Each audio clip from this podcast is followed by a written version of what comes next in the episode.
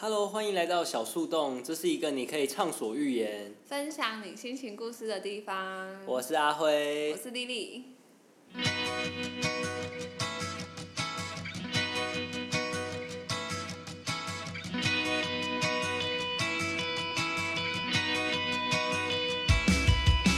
那我们这一集继续来聊记者。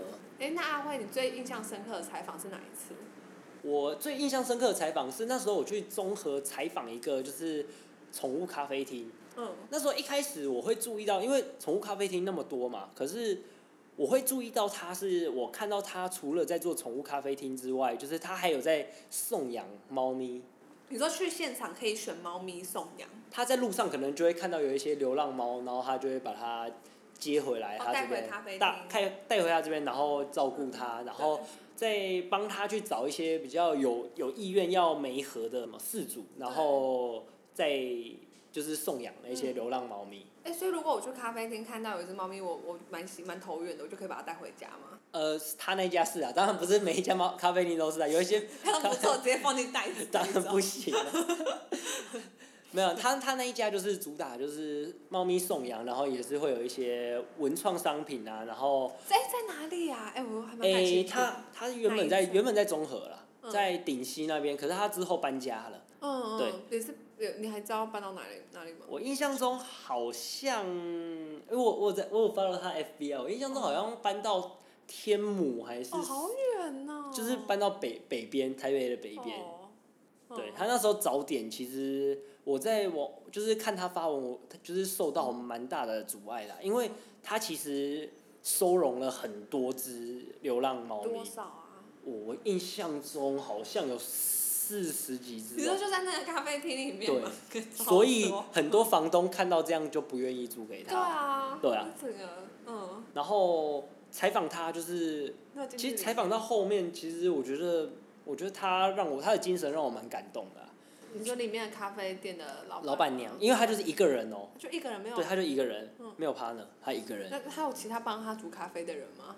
没有，好，我就她一个人，所以他你真的是咖，啡厅吗？还要一边照顾猫咪，然后一边？对啊，所以她真的很稳，可是会有很多就是算是自工啦，就是也是他们的熟客，就是每天都会来帮他这样子，嗯。可是他主要经营者就是他一个人。嗯嗯，然后要养那么多只猫咪，甚至有一些猫咪被诊断后面就是有什么艾滋病啊、有糖尿病的那种猫咪，它也都是无怨无悔的照顾，嗯，所以就觉得哇，它的精神真的是让我蛮感动的，嗯，对吧、啊，你去采访他，然后你有喝咖啡吗？当然有啊，他原本说还要，他这样不是很忙吗？他原 他准备给你，他原本说还要请我们吃什么，我就说不行啊，我这种钱我们一定要付，他一个人照顾那么多猫咪，嗯，那么辛苦了，我后面还有跟他买一些，就是他那边出的一些文创商品。那你有想说要带猫咪走吗？我在我觉得我在台北自己生活也是蛮困难的，还是先不要养宠物好了。哦，对，我觉得要养宠物真的是要想过啊，要深思熟虑，因为要想什么事情？因为你养宠物，你就要想过你要照顾它一辈子，你不能半途而废，哦，你不能就说，哎、我养一养我就不要，我就把它丢掉，这是很不正确的行为啊就跟养小孩有点类似。对啊，你不能说，哎、你你如果生小孩，你不能说，哎、小孩哭闹我就把它丢掉不养啊，不行啊。好可怕哦！对啊，可是那为什么你可以这样对你的、哦对你的、对你的宠物？嗯当然这很不对啊！台湾的流浪动物就是因为这种事情而来的啊、嗯，哎、那那时候他令你印象深刻是他讲了什么话吗？或者是他的怎样的精神？对啊，而且你知道他已经够忙了，他我不是说他会送养这些对猫咪吗？他最特别的是，他除了就是他不是随便乱送养哦，他会去了解你这个人，甚至去你家看一下你家的环境环境什么 O 不 OK，他觉得 OK，他才把这只猫咪给你。嗯然后我就问他说：“那你有没有印象最深刻的一次送养？”他就说他印象中就是在桃园有一次。嗯，他那哎，他如果他的客户在什么南部或哦，有他说全台湾他找去，他最远去到苗哎、屏东的潮州。哎、他的他的人生的每一天都会跟猫咪有关。对啊，真的是一个还蛮伟大的人。对，哦，对他，我说他印象最深刻的一次送养，他去那个人的家里看，他说那个人女生大概是一个中年妇女，然后感觉就是人很和善啊，或者什么，可是他一到他家，哦，那个门一打开，他傻眼，嗯，哇，那根本就是垃圾堆吧，就是堆满了各式各样的杂物，他看到就觉得、天哪这是这这种地这种环境真的要给猫咪来住吗？嗯然后他说他到了他二楼的房间嗯看更夸张，嗯，就是很多各式各样那种感觉吃吃东西吃完的垃圾啊嗯什么，感觉堆在那边都没动，然后都长虫什么。他说他最后根本是用逃的逃离那个人的哎、家里。他也很勇敢呢，我就说，对不对？他一个人要去人家陌生人的家里。对啊，我真的是那个精神真的是蛮特别。他说他那个真的是用逃的逃离逃离那个人的家，然后绝对不可能把猫咪送养给这个人。嗯嗯嗯他说他比起有一些送养，可能就是找到人你 OK 了，那我们可能一些东西签一下交接一下就把猫咪给你。他说他觉得这样嗯会有点不负责任，然后他说毕竟也是他从可能可能在路边捡到的，或者是怎样收到，他对这只猫咪也是有感情，他不能随便把他自己的小孩随便乱交给一个不行的人，真的很有责任感哎，而且是，哦，真的，这真的是一个很伟大的，对啊，所以就是采访他，我记得我写那篇新闻稿写完，写到哭吗？哎、很感很感动啊，没有 没有到掉泪啊，就蛮感人的啊。然后那一篇新闻给了给了那个总编看，总编就说哇，你的文笔跟你写的真的是大大的进步很多。嗯然后哦，那一篇赚了一千六。哦，呃，你是说那个，你说那个协会的？对对对，那个那个稿费啊，不是说他业配我，不是说那个咖啡厅业配我，是我那篇的稿费一千六。嗯，他稿费是算一个字一块钱，哦，然后一张照片一百块。哎，他用字来算对，算，用字来算。。正常啊，稿稿费大部分小时来算，稿费大部分都会用字数来算篇或一，篇对。来算。可是我也有遇过那种很坑的，嗯就是看我写新闻写的还不错，然后想要跟我合作，然后嗯我看完那个他提的稿费给我，哇，我就觉得你你你分享看看。这稿费，哎、他要我写新闻都要写个六七百字那么长，嗯然后要附图或什么，哦，那蛮要求。嗯对，然后一篇他给我五百块而已。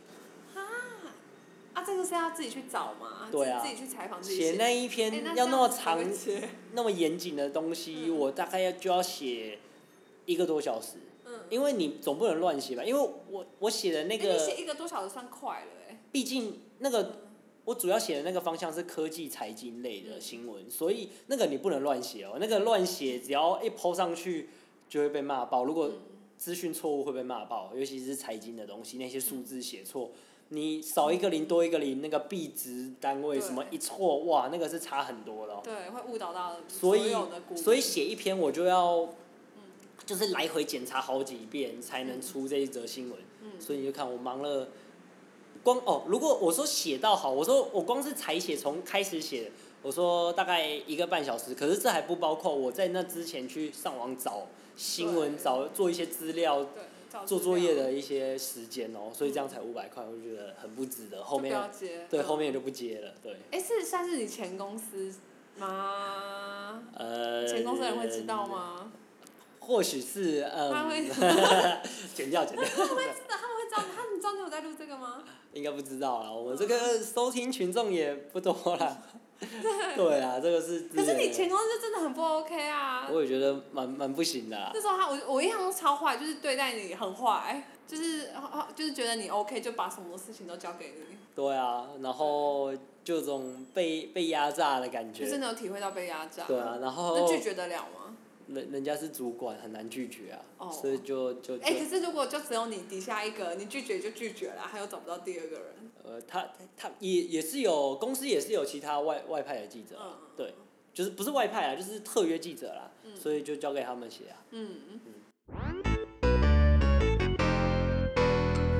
那那你在采访的时候，还有遇到什么其他你印象深刻的事吗？或者觉得最夸张的事？印象深刻的事情哦、我记得之前跑线我有去跑过那种建案豪宅的那种新闻，那是什么样的新闻？我就是豪宅啊，然后一去就参观他们楼上有已经盖好的一些。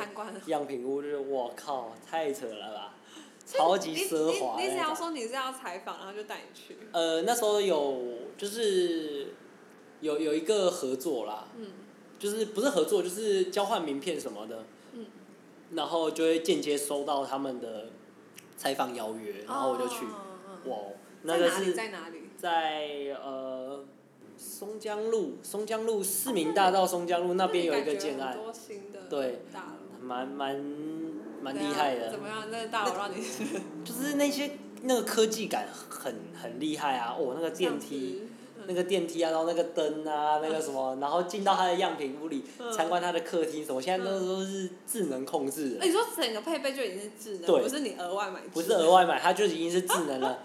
智能就是什么电灯啊，然后空你调，说各式各样都是，开灯，对，还可以声控，我就觉得嗯，哇哦，因为这种东西是那已经很那个，可是我印象中就是现在还没有发达发达成到这样。哦，可是那一那一栋已经是走在一个科技感科技的前端科技的前端了。嗯，然后采访后面他也有，他有送很多送啊，他有送一些公关礼嘛，每嗯你去纪念品各种采访都有那种公关礼。哦，他送了一支水晶钢笔，好很酷哎。虽然说那支钢笔我都一直封存在我那边都不会用，因为现在谁还会用钢笔写东西？有啊，钢笔字啊，不是有一阵子很流行吗？IG 的钢笔可。是 还好，现在大家都嘛打打电脑打文章这样子，可是就觉得哦，然后很厉害。啊，我懂，就是其实记者这个行业可以让你有很多特别的体验，就是你根本没办法，因为你做其他行业，你都是活在自己的生活里嗯面，可是记者的话，你可以接触到别人的生活，然后哦这个产业这样子。对啊，而且就是你跑各式各样，因为你你像我跑科技财经好了，它其实范围是蛮广的，就像那个什么科技的那种建案，我也要去采访，或者是有一些电信啊，像现在最流行当然就是五 G 科技，那个五 G 科技，像之前各大电信他们有开采访邀约，然后去采访的时候也可以看到很多，哇。很多很特别的一些科技发明啊，就觉得哇，这如果实现在未来我们的生活，那真的是，特别什么无人无人驾驶啊，然后或者是一些什么智慧城市的一些科技展，我就觉得哇，对，我哎、我觉得我觉得科技是一一直可以接触新的东西。嗯，对，其他线我不知道哎、其他线是会有比较有这种感觉吗？你觉得？我觉得记者就是刚刚我们有讲到，真的都是接收到很多很很多资讯的第一手资讯的，就是走在一个时代的尖端的感觉啊。嗯。就是如果你喜欢这种感觉的话，就是你可以去当记者。可是现在当记者真的需要很大的热忱，对，不然真的是走不久。那你有给学弟妹的建议吗？比如说之后想要从事这个行业的话，嗯，嗯那就不不要从事这个行业吧。哎、可是那哎、你当初，那你会劝你当初高中的自己吗？高中、大学自己？会。啊，读什么新闻系啊？我先冲过去赏他两巴掌。你你会跟他讲什么？就是除了叫，啊，你要跟他讲原因呐、为什么不要？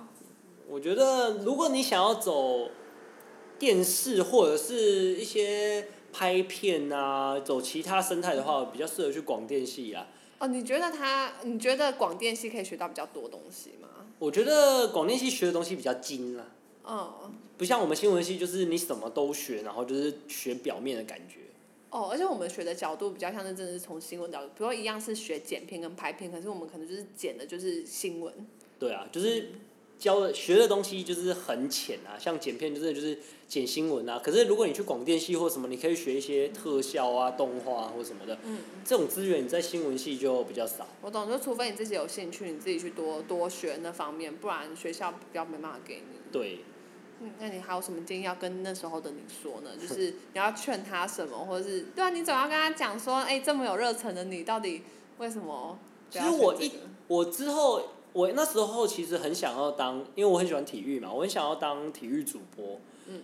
然后像你知道，未来有很一个很知名的体育主播叫做蔡明礼，然后他现他最近也是他有在开 podcast 开 YouTube，哦，然后我就有听到他讲了一些给想要进入这个行业、想进入体育圈的、想要当主播、当体育记者的人的话。嗯他觉得不是一定要进到媒体业，或是一定要进到这个产业才能当记者。嗯现在是自媒体的时代，就是很发达，你去开一个 YouTube 网站，或者是去开一个 Podcast，你都可以讲很多你自己的观点，做你自己想做的报道。他说，所以没有必要一定要进到新闻产业。如果你真的对这个产业有兴趣的话，你有很多管道可以去啊，当当记者，这样。有，就就很像那个啊，就是之前很常听马克信箱，然后也是很多人都说之后想要当广播 DJ 或什么的，然后他们也是会说，就是如果你真的对这有兴趣，你自己现在就可以开始去做这件事。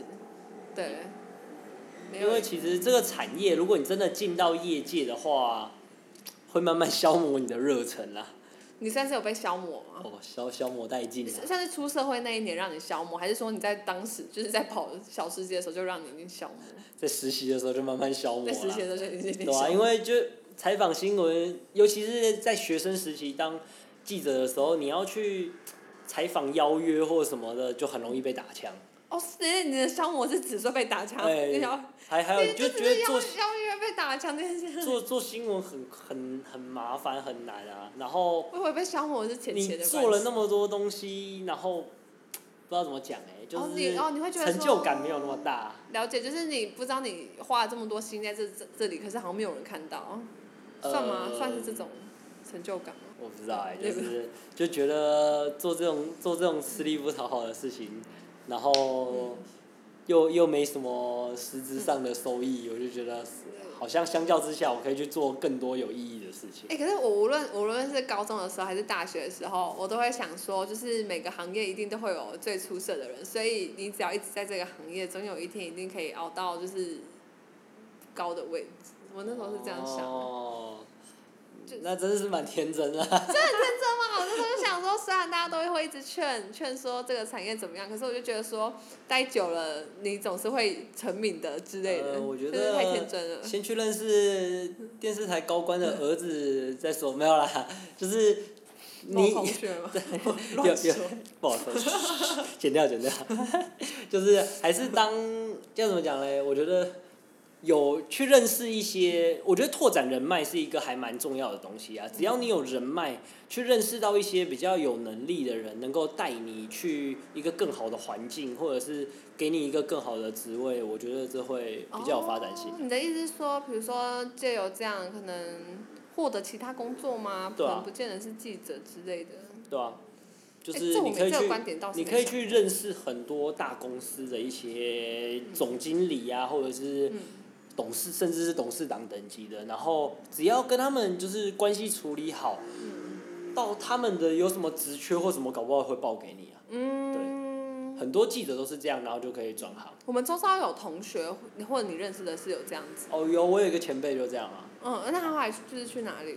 去去那个、还蛮大的那个竹科的一个公司，嗯叫什么啊？科技也是对，科技业，科技业。嗯嗯。然后起薪是就是打直接翻倍啊，记者薪水 double 啊。哎、所以他也是做记者的工作吗？哎、公就是做他们的新闻公关部门的，啊，哎、我对很多后来都在转就是公关相关的。对啊，那个收入比较高啦。嗯，那我觉得你再下去，你对不对？就是虽然我的目标是记者，可是总有一天就或许会转到一个，就像你说，你的才华一直会被你看到。像我在采访的时候，都没有人来问说要不要帮忙写报道。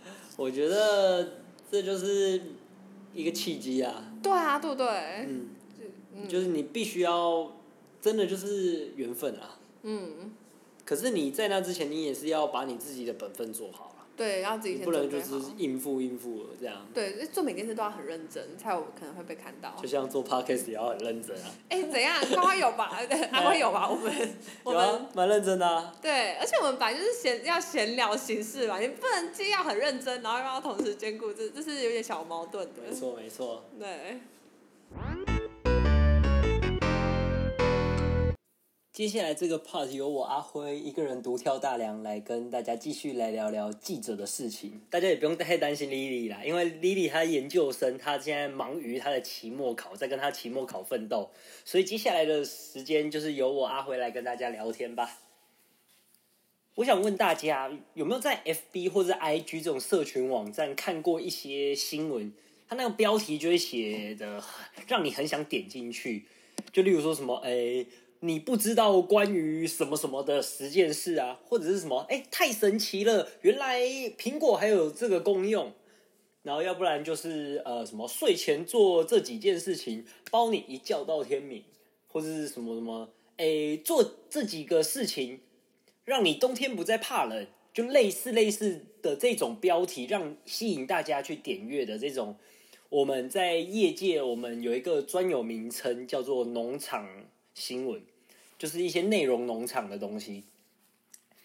这种东西很多人不知道，会以为就是写这些报道的也是记者，其实不一定，因为写这种就是内容农场的一些公司，他们就是会雇佣很多就是一些攻读生啊，或什么，就是从网络上杂七杂八截取一堆可能是以讹传讹，就是没有经过证实的内容，就拿来就是写成一篇文章。我也不想说它是报道，就是写成一篇文章。然后抛在网络上，再加上一些我们所谓在我们业界就会称这些标题为农场标题。所谓的农场标题，就是要吸引大家去点阅的这种标题。就像我刚刚讲的那一些什么，你不知道关于什么什么漫威的十件事情。如果你是一位漫威粉丝，你就会想要点进去去看到底是哪十件事情，就是吸引大家点阅率。那为什么这种媒体要做这件事情呢？啊，有点阅率，他们就是在他们的页面里面就会充斥着各种广告。只要你有点阅率，他们就可以透过这些点阅率来跟广告商就是赚那些广告费所以他们就会喜欢喜欢就是取这些很吸引人，会让大家想要点进去的这些农场标题。其实也不止，就是一般民众不知道，其实很多就是学弟妹啊，就是对媒体业有就是。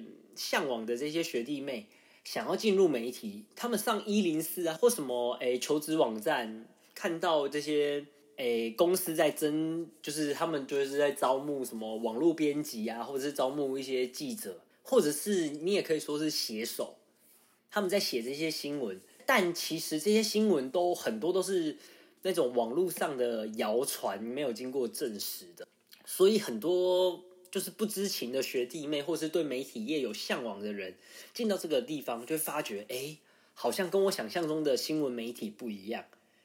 然后就是在里面写这些新闻报道，完全没有任何新闻价值。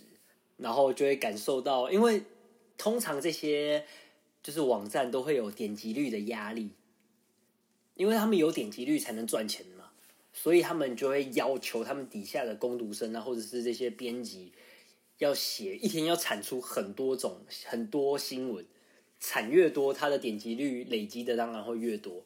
那你要在那么就是一个班的时间内写出那么多就是这些新闻，你当然没有时间去查证，你当然没有时间去写一篇结构完整好的新闻。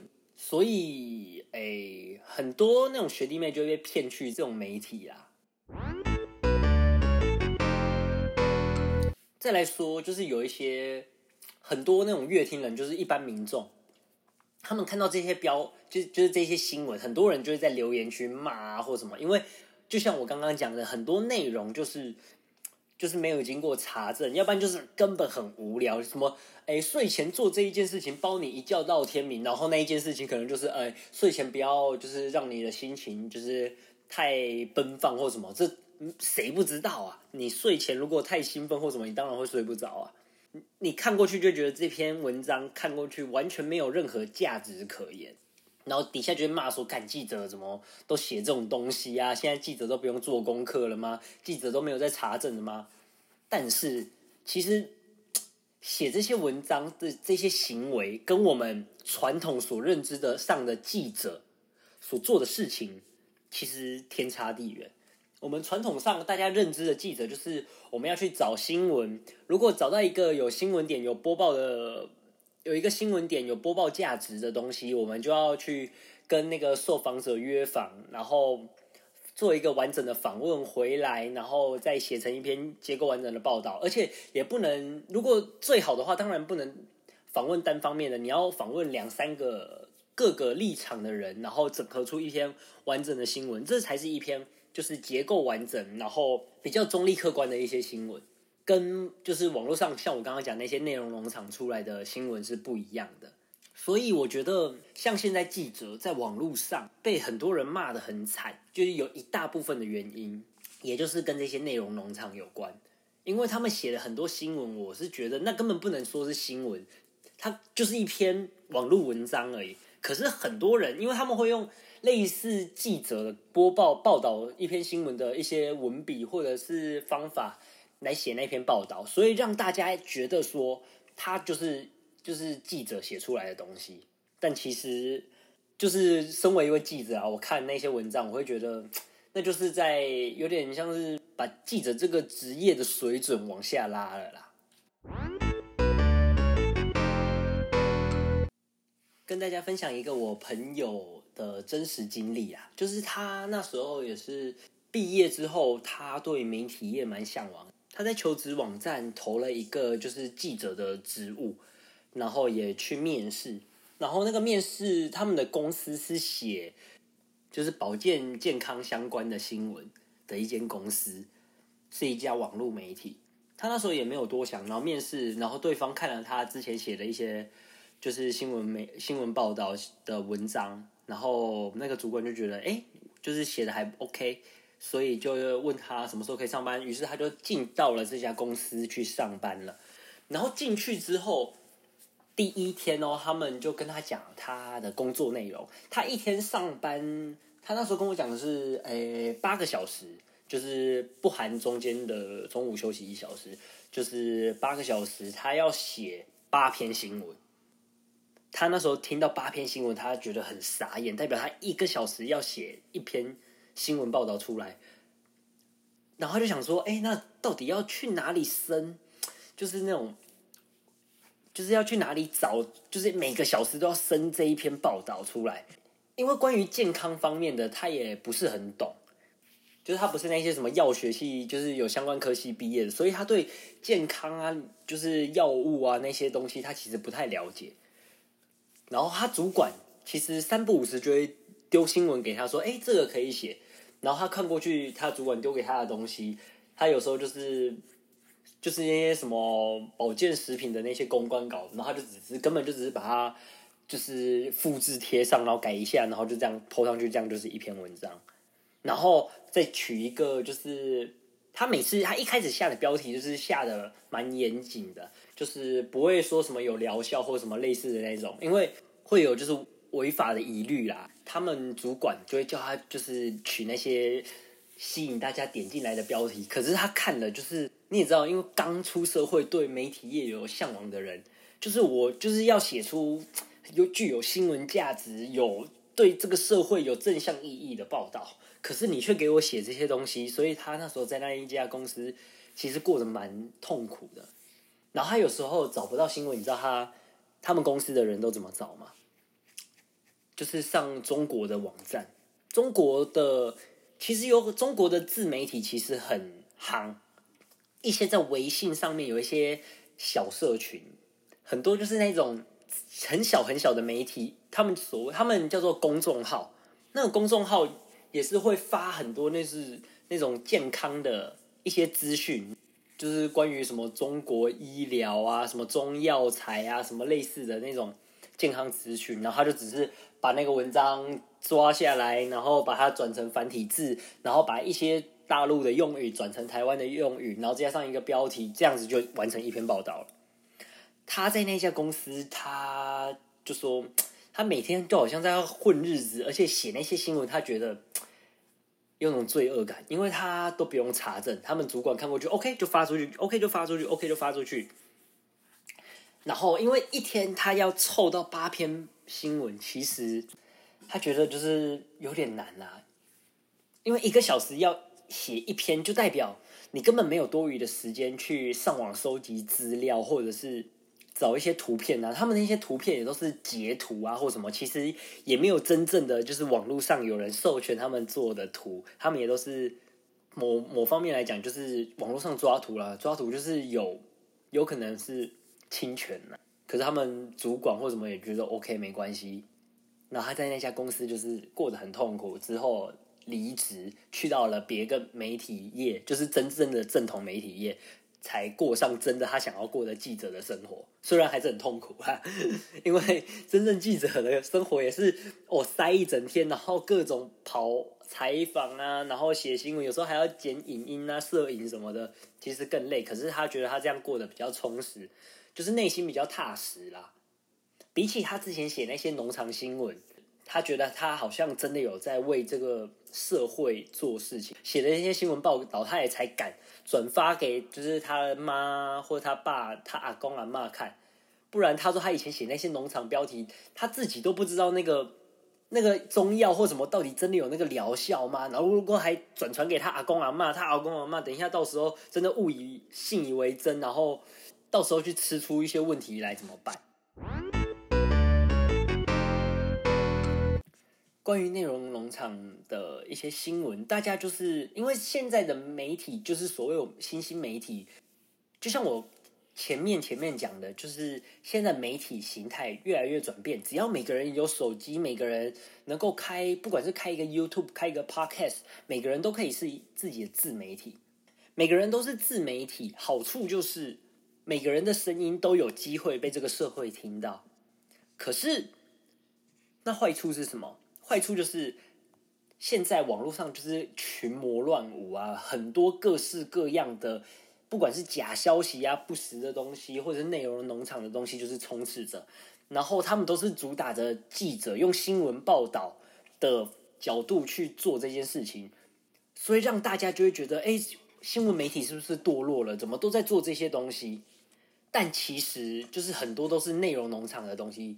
这个在我们就是记者的眼里，我们就会觉得那种东西就是我们觉得是个媒媒体的毒瘤啦。当然不是说每一个自媒体都是毒瘤，可是就是有一些很夸张的，就是内容农场那种东西，就是它会让很多人，就是如果他们不小心去看到内容农场的东西，就是说啊，这记者怎么又这样？就是会让记者在他们心中的地位就是越来越下降，也造就记者这个职业在这个社会上普遍被大家唾弃。我觉得是一个还蛮主要的原因啦。哦，想到现在好像气氛有点沉重哦。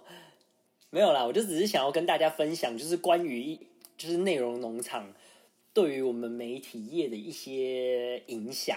所以我觉得现在很多主流媒体好像觉得内容农场这种这种农场的标题能够赚到钱，所以其实我觉得蛮多主流媒体也就是开始转变，也开始很喜欢去下那些就是一些农场标题，吸引大家点阅率。不是说这种方法不好，因为毕竟媒体都是盈利媒体，他们就是要赚钱，就是要赚点阅率的。可是，就是我看了那么多，就是为了吸引大家点阅率，你真的点进去看那些新闻，就是很多都是蛮没有营养的东西，就是好像被骗点阅率一样。久而久之，我就觉得真的媒体业也开始堕落了，就是这个行这个行业好像。就是前途黑暗啊！好啦，还是比较泼大家冷水啊！就是就是，如果我觉得你对新闻媒体这方面有兴趣的，你还是可以来试一下。其实我觉得很多新闻媒体的对于人力方面还是蛮缺少的，就是还是欢迎很多对媒体业有热忱的人能够进来这个产业试试看。搞不好你也是下一个就是很有名的记者，你可以做很多对这个社会有意义、有正向帮助的事情，然后改变这个社会。好，这就是给很多对于媒体业有热忱的一些年轻人共勉之啦。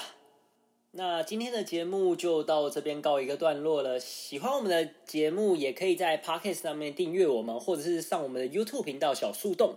帮我们点击订阅，帮我们冲个人气，也可以追踪我们的 IG 小树洞，或者是有什么想要跟我们互动的，也可以在我们 IG 底下留言，或者是写信到我们的 Gmail 信箱，在资讯栏都有我们的 Gmail 账号。那这一集就到这边告一个段落啦，我是阿辉，那我们下一集再见，拜拜。